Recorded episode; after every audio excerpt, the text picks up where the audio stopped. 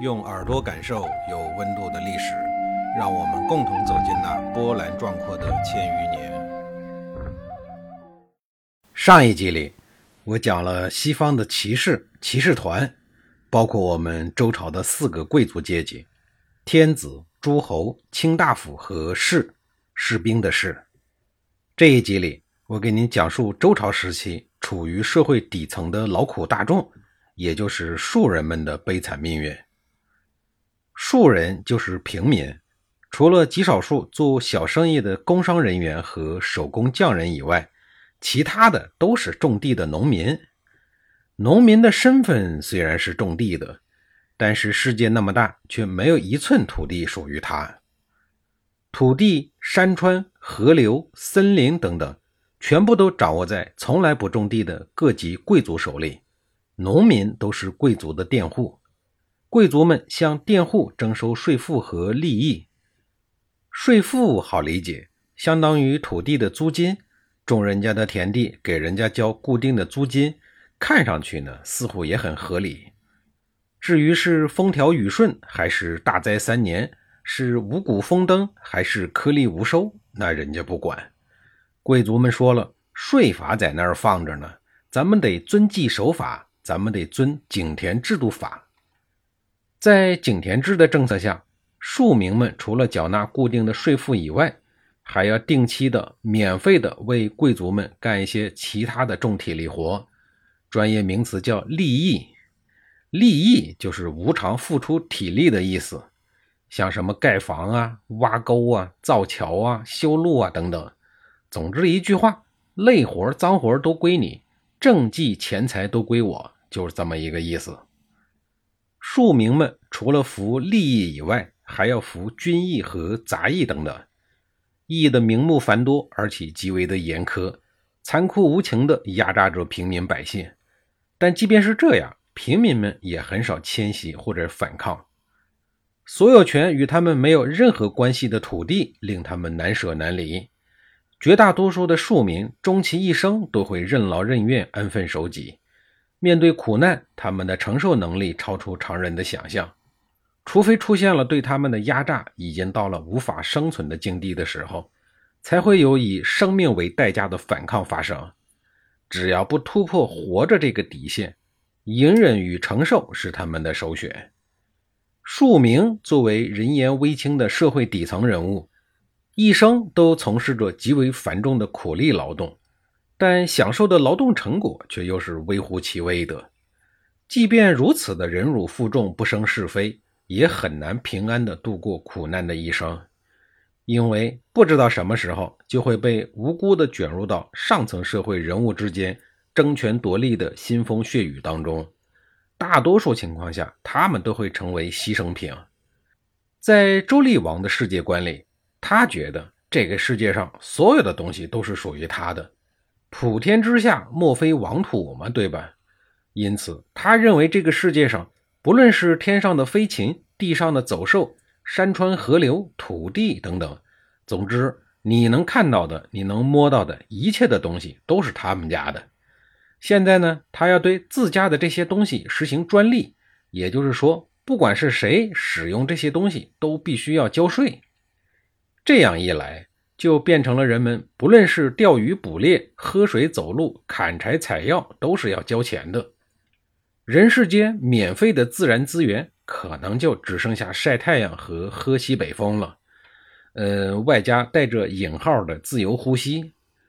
为什么说是带着引号的自由呼吸呢？因为那个时候的人民是没有什么自由的，各类比老虎还要厉害的苛政和法令。把人民管得死死的，没有自由的呼吸，准确的说法只能叫喘气。实际上，西周时代的森林、河流等自然资源早就归各层级的贵族们所有，这些自然资源的产权与老百姓是没有什么关系的。因此，要说垄断专利的，并非是周厉王，而是诸侯、大夫等贵族们。真正与民争利的是这些个贵族。周厉王呢，只是希望改变这些自然资源的归属而已。只是诸侯们享受了数代的财富，转眼之间就要被周天子所抢走，他们当然不会束手待毙，换做谁都要搏一搏。万一成功了呢？可是周天子的专利法已经颁布执行了，那怎么办呢？要想公然的武力反抗，还是要先做一些宣传铺垫工作的。换句话说，要在舆论战线上赢一个回合，等全民同仇敌忾了，再进行武力进攻。从战略上来讲，这是对的。战略确定，就有了行动的方针啊。于是，以众多贵族为首的强大的宣传机器开动了。没过多久，天下到处都是对周厉王的咒骂声，一时间民怨沸腾。一些个有良知的大臣见民意汹涌，颇有势不可挡之趋势，就纷纷的去劝说周厉王，让他赶紧废除这个人人憎恨的专利法，否则可能就会出大事儿。然而横行无忌的周厉王根本听不进去呀，一副死猪不怕开水烫的样子，油盐不进。后来，为了堵住民怨，周厉王竟然从魏国找来了一大堆的巫师，然后成立了一个类似明朝锦衣卫的机构，把他们散布在天下，专门监控舆论，发现谁抱怨就杀谁的头。这样一来，谁也不敢说话了，哪怕是正常的沟通交流也不敢，即便是老熟人、老朋友在路上邂逅了，也不敢说话，只能以目示意。著名的成语“道路以目”就是打这儿来的。随后，整个天下变得寂静无声、暮气沉沉。对了，因为这个事儿，还诞生了一句流传几千年的名言：“防民之口，胜于防川。”意思是说，阻止老百姓批评的危害，比堵塞河川引起的水患还要严重。只不让老百姓说话，必有大害。不在沉默中爆发，就在沉默中灭亡。专利法颁布三年以后，事情终于到了暴动的临界点。以平民为主要力量的暴动，毫无意外的来了。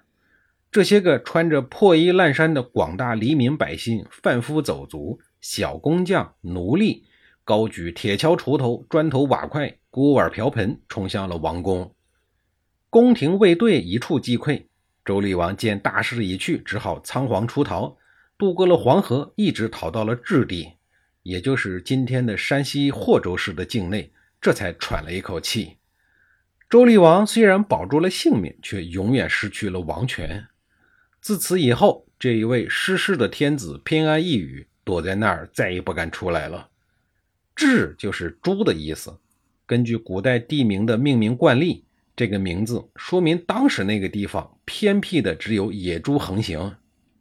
一个天子身份的人，晚年居然只能和野猪为伴，这玩意儿多不清真呀！